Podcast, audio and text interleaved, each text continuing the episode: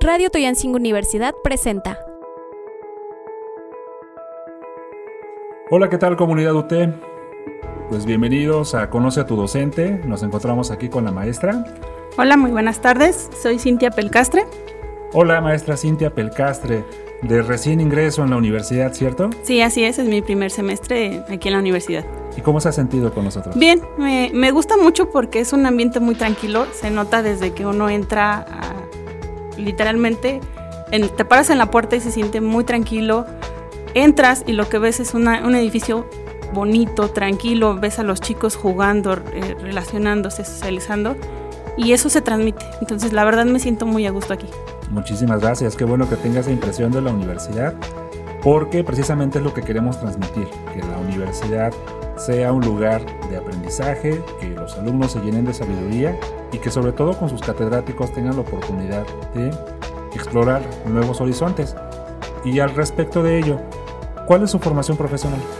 Pues soy licenciada en pedagogía, em, tengo aproximadamente unos ocho años que ingresé de la carrera. Pues no es nada, prácticamente. No, apenas voy empezando. voy empezando, pero este, pues son ocho años muy bien vividos. Sí, sí, ocho años que uno dice se pasan en un suspiro, pero en definitiva pues también nos vamos relacionando, ¿no? Por ejemplo, eh, sé que en su haber tiene experiencia en diferentes niveles educativos y también en la gestión administrativa. Sí, de hecho, el primer nivel que yo trabajé fue preescolar. Estuve como un año y cacho trabajando. Después, en la misma escuela me dicen, ¿sabes qué? Te vamos a jalar y me jalan a primaria y en mis horas libres, por así decirlo, me empiezan a jalar para trabajar con los chicos de secundaria. Mm, estuve como dos años y después sin querer me dan la oportunidad de trabajar en, licenciatura aquí en Tulancingo, que precisamente el preescolar, la primaria y la secundaria estaban en Pachuca.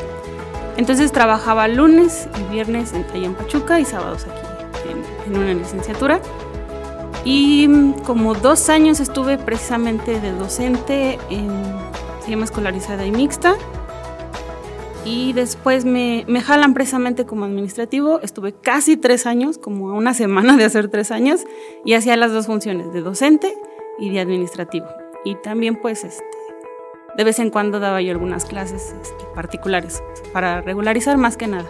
Ah, yo pensé que para ocupar sus tiempos libres. Sí, pues, también, porque ya ve que uno luego no está haciendo nada. sí, no, los cinco minutos que sí, te Sí, claro, con eso los ocupaba para dar clases. pues es una experiencia increíble. El tener conocimiento en todos los niveles educativos siempre es genial. Yo de repente me pone a, me pone a pensar cuando daba clases en maestría.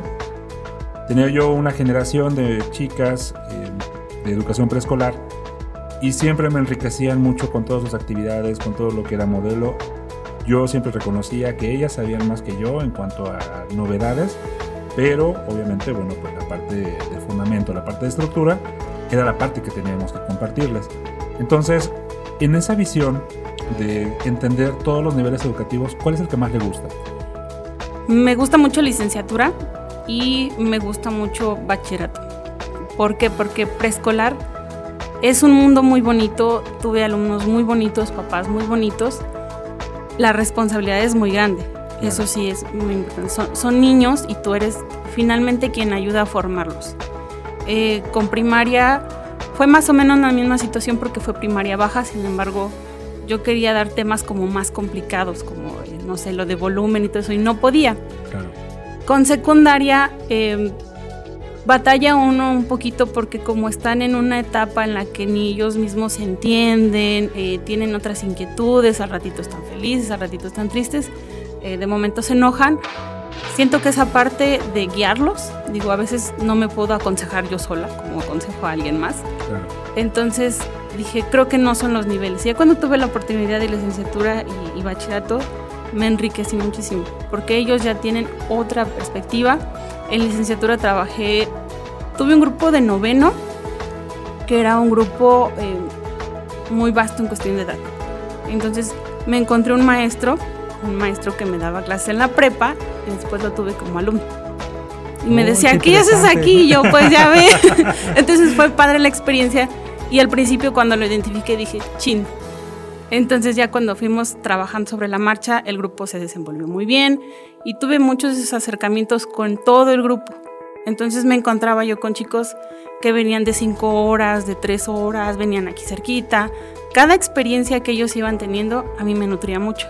Entonces fue lo que más me, gustó y me ayudó para, para servirme, seguirme forjando como docente. Fue lo que más me, me gustó. Y los de bachillerato son todo un reto. Entonces, este, ya traen otra, otra iniciativa, ya quieren esto, ya quieren ser adultos, pero todavía no lo son. Entonces, no los puedo eh, guiar tal cual, pero sí los puedo acompañar. Entonces, eso es algo muy, muy bonito en esos dos niveles. Son como los dos niveles en los que más me he quedado y los que más he disfrutado. Sí, el tema del acompañamiento es algo primordial porque uno supone que ya después de cierta edad ya no necesitan una asesoría, ya no necesitan eh, un respaldo, ya no necesitan que un adulto los vaya organizando. Sin embargo, esta última etapa formativa, tanto el bachillerato como la licenciatura, nos da la oportunidad a los catedráticos de poder transmitirles valores, de poder cerrar ese ciclo y formar los profesionistas. De hecho, aparte de lo, académico y lo profesional, eh, tengo mi título, soy, este, soy deportista, soy cinta negra y nos inculcan mucho los, los valores. Entonces, no es lo mismo como los transmites a niños más pequeños a como lo transmites con, con, chicos más grandes. Y eh, para mí eso era muy primordial. A veces escuchaba sus conversaciones, a veces me las contaban y yo así como de, pues no te puedo regañar, no soy tu mami, este, pero sí te puedo decir esto, si te sirve, ocúpalo. Si no, pues déjalo como un comentario y hacer ese hincapié para ellos valía más como de, ah, pues no me regañó, no me sermoneó, pero sí se interesa en mí. Y aunque fueran chicos de licenciatura, también lo jalaban así. Entonces, a mí me gustaba mucho esa parte. Sí, sí, sí, sí. El fusionar, ¿no? La parte de mente sana, cuerpo sano y además llevarlo a las dimensiones escolares, a las dimensiones académicas, siempre es necesario. De repente hoy en día con el abuso de la tecnología, con la despersonalización, con el tema de ser individuales, nos empezamos a, olvidar de los grupos o de los segmentos a donde nos encontramos. Sin embargo, el que nos vayan acercando a estas rutinas, por ejemplo, acá en la universidad lo que estamos promoviendo ahora es clases de natación, voleibol, eh, por ahí la selección de básquet. O sea, queremos que las personas, los alumnos, tengan esa dinámica de desahogo de toda la carga académica y que siempre es necesario. Digo, en este momento usted me da la razón. Sí, de hecho, el, tener como ese desfogue de energía o de cansancio en, una actividad física ayuda muchísimo. De hecho, sí estaba viendo la publicidad de, de, la alberca y dije, pues la verdad funciona muchísimo. Una hora, media hora que te salgas a caminar, a correr. En ese momento tú vas pensando muchas cosas y te ayuda a desahogarte. Entonces, si está la oportunidad, que lo aprovechen los alumnos. La verdad funciona, ayuda y es de lo mejor. Súper bien y bueno, hoy en día, ¿qué es lo que está usted haciendo además de todas estas actividades? Híjole, pues es una, variante de roles. Digo, soy mamá, soy mujer, soy maestra, eh, soy estudiante, también soy esposa, entonces es un mundo de, de roles el que una persona ocupa ahorita hoy en día y pues así me encuentro hoy. Definitivamente, y está estudiando una maestría, si no me equivoco. Ahorita es una especialidad, es un año este, y es una especialidad que se trabaja con CONACYT. Nada fácil. No, nada fácil. Este, ayer estaba en línea precisamente por un apoyo que nos dieron y me dice, mamá, te pones bien nerviosa porque me estaba escuchando. Y le digo, es que sí, sin, sin ofender a ningún maestro, pero le digo, ellos son, eh, son doctores con postdoctorado, le digo, ya nada más les faltan los, los honoris causa. Y no es un docente, son cinco los que trabajan en una sola materia, entonces tengo que hacerle caso a cinco personas a la vez. Entonces es como muy complicado. Esa capacidad de respuesta. Sí. Pero finalmente son retos y ejemplo para la familia, ¿no? Desde el inicio fue un, reto muy grande, desde el proceso de selección yo me di cuenta que fuimos aproximadamente unas 60 personas concursando. Nada, nada más es el hecho de hacer un examen de ingreso, es tener un nivel de inglés, eh, te hacen una entrevista a ver si cumples el perfil. a partir de ahí también hacen otro tipo de procesos y solamente en ese momento quedamos 22 y ahora solamente somos 20. Entonces sí está, está complicado de ingresar y quedarse. Sí, los famosos filtros, ¿no? El efecto regadera que va sucediendo y que al final va a quedar pues, la persona que tenga los requisitos y los atributos necesarios para poder eh, concluir ese, ese proceso y definitivamente tenemos la certeza de que usted va a llegar hasta el final. Lo que se inicia se tiene que terminar.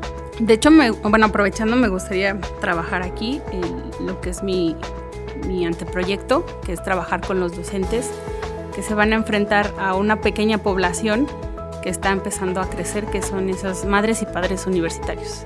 ¿Qué perspectiva tienen sobre ellos? Es con la intención de que mejoren su práctica porque es lo que hemos estado platicando. El docente siempre va de una forma muy implícita o explícita, va a impactar en la, en la figura del, del alumno. Entonces, yo a veces me encuentro que hago cosas que hicieron mis docentes anteriores. Buenas o malas, ya así a veces me encuentro así como, china, esto así. Pero es con la intención de que se mejore esa práctica, de que también el alumno se sienta integrado, se sienta querido y se sienta aceptado apenas me encontré igual con un, papá universitario y me dijo, yo puedo entrar en esa población. Y le digo, claro que sí, o sea, son poquitos, pero sí hay. Y lo, y lo importante es jalarlos y que sean partícipes de esto y que puedan crecer aún más. Entonces, aquí un poco aclarando el punto, el papá universitario te está refiriendo al alumno que tiene hijos y estudia en la universidad. Así es. Pues mira, no es por nada, pero aquí en la universidad sí tenemos una población, un segmento, de hecho, en clases tienes varias personas que tienen esa condición. Antes de pandemia teníamos disponible nuestra guardería y esto es un valor agregado que tiene la universidad porque en este caso el padre que tiene ganas de seguir estudiando, padre, madre, que tiene ganas de seguir estudiando, quiere continuar sus estudios, trae a sus niños, los deja en guarderías, se va a clases, regresan al receso, y les da de comer, vuelve a regresar a clases y en la tarde-noche se regresan a casa y fueron partícipes del mismo proceso, del mismo fenómeno. Por motivo de contingencia, no hemos reactivado ese proceso mientras no reactivemos el 100% de clases. Pero, eh, pues, con toda confianza, aquí hay una población, hay un segmento. Sí, de hecho, yo lo identifiqué y, y me agrada muchísimo este, digo, esas oportunidades que brinda la escuela y la verdad no cualquier escuela lo hace, ni para el docente ni para el alumno, pero el cómo apapacha de, de una forma muy buena al alumno, eso es lo que me agrada. Y por eso también cuando empezamos a trabajar esta parte en la especialidad, fue como de, yo quiero atender a ellos. ¿Por qué? Porque em, se lo decía uno de, los doctores, yo fui una población de, este tipo, yo, yo era mamá y estaba estudiando y lo mismo, me llevaba a mis hijos, o los tenía que dejar encargados, pero muchos de mis docentes impactaron en cómo yo voy a relacionarme con mis hijos. Es algo que no se ve tan frecuente o tan palpable, pero sí pasa. Y esta práctica que realiza el docente y el alumno, esa, esa simbiosis que haga, es lo que va a ayudar. Entonces no nada más me va a impactar a mí como docente, como alumno, sino también con los niños. Es una crianza positiva. Una crianza positiva predicar con el ejemplo, ¿no? Claro. Definitivamente, pues ya nos estamos acercando al final de esta transmisión. Una última recomendación que le quiera hacer a, los, a la comunidad universitaria, a los jóvenes que nos están escuchando. Que se esfuercen muchísimo. Em, que no se queden en, el de voy a hacer esto y hasta ahí. Que vayan más allá. No terminen una licenciatura. Si pueden más adelante, especialícense, hagan otra carrera que también se puede. Em, no nos vayamos con el de voy a ser un docente, puedo ser este, también abogado, arquitecto, puedo ser... La verdad es que ya estamos en una época de puedo ser todólogo. Y sí se puede, solo es forma de organizarse. Digo, ocupo muchos roles a la vez y solo es organizarnos, no se queden con lo que ya hice, hay que esforzarse muchísimo. Cuesta trabajo, pero las recompensas son muy grandes lo tienen, esa es la recomendación que nos hace la eh, especialista Cintia Pelcastre. Muchísimas gracias por habernos acompañado y nos vemos en la siguiente. Muchísimas gracias a ustedes, que estén muy bien, hasta luego. Universidad Toyancingo donde el mejor proyecto eres tú.